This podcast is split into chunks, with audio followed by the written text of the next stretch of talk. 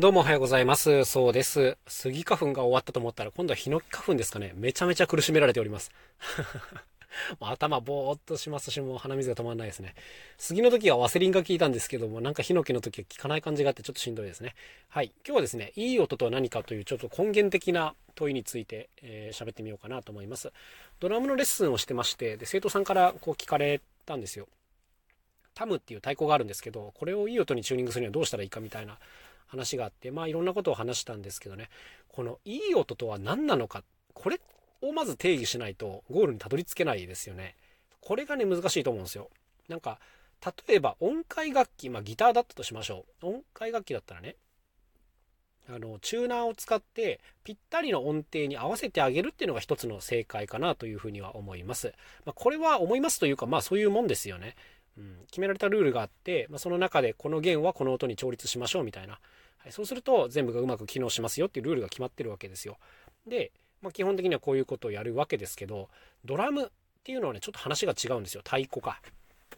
音程を合わせればいいものではないですよね、まず。で、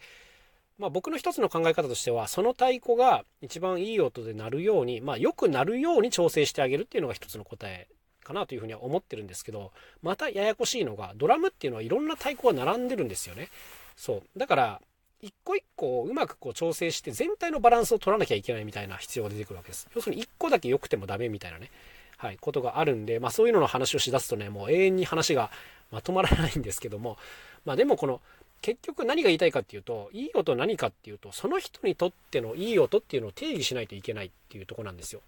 そう。例えばね、このドラムセットのタムに関しても、全体をバランスよくチューニングすることができたりするんですけども、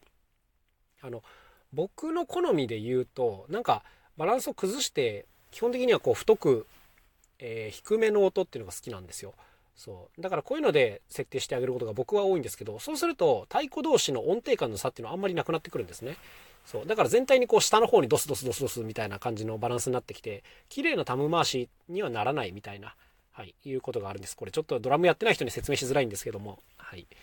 ていうのがあって、まあ僕はこれが好みなんですけど、まああなたにとってこれがベストかどうかちょっとわかんないですよね、みたいな。だから、結局そのあなたはどういう音が好きですかっていうことになっちゃうんですよっていうことを話しながらやってました。で、そう言われるとね、結構困っちゃいますよね。これドラムに限んないことですけど、あの、想像力が先にあって、それを実現するのって実は結構難しいんですよ。ほとんどの場合、何かをこう当てがわれて、まあ、それが自分の中の基本になって、あとはそれをどう良くしていくかみたいな話になっていくことが多い。うん、例えば、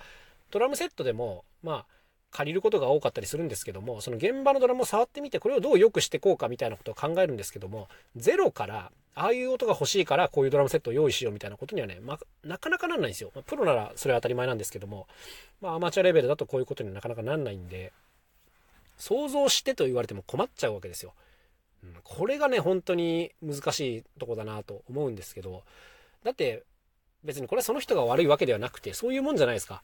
あの、あんまり知らないのに想像しろと言われても無理でしょ。そう。だから答えとしては、じゃあいろんなことを体感して、経験して、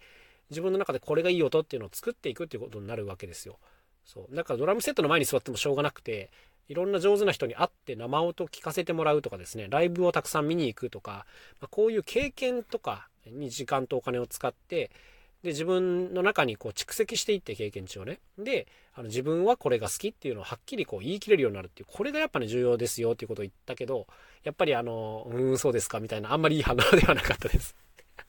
こういうのめんどくさいしね。で、もっと言うと、自分で太鼓1から作るとなお良いですよっていうことを言いました。僕はあの、普段手作り楽器で太鼓もたくさんやるんですけども、そういうのやってると、なんか、あ、この形だとこんな音なのねとか、あの、なんかもうちょっとああいう音がいいなとかね、そういうのが出てくるんですよ、たくさん。だから、あの、今目の前にあるものからどんな音を引き出せるかみたいなの想像がつくようになっていくし、あの、もっとこういう音になればいいけどなっていうのもたくさんあるんですよ、僕の中にはね。そう、それは手作りの経験があるからなんですけど、そういうこと言うんですけど、もうすっげえめんどくさそうな顔してました。まあ、それはめんどくさいですね。それやりたくないと思いますよ。だってその人ドラムが叩きたいのに、手作り楽器をやれと言われましても、全然それ話が違うんじゃないですかっていうことですからね。はい。あまあ、自分でも分かってるんですけど、でもそういうことなんですよね。そう。すげえ遠回りに見えるかもしんないけど、でもそれが一番近道だと思いますけどね、っていうことが僕としては言いたかったですね。はい。だからね、いい音って何かっていうのは、すっごい難しいとこなんですよ。何かポーンっていう音を聞いて、ああ、いい音ですねっていうことは誰でもできるんですけど、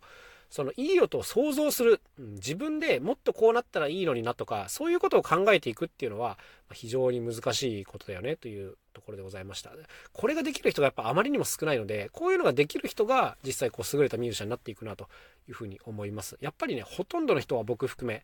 えー、当てがわれたものから何とかしようとするというところなんですけども、こうそうじゃなくて、自分で何かを思い描いて実現していくっていう、まあ、こっちが大事だよねっていうそんなお話でございました。というわけで今日も一日頑張っていきましょう。また明日お会いしましょう。さようなら。そうでした。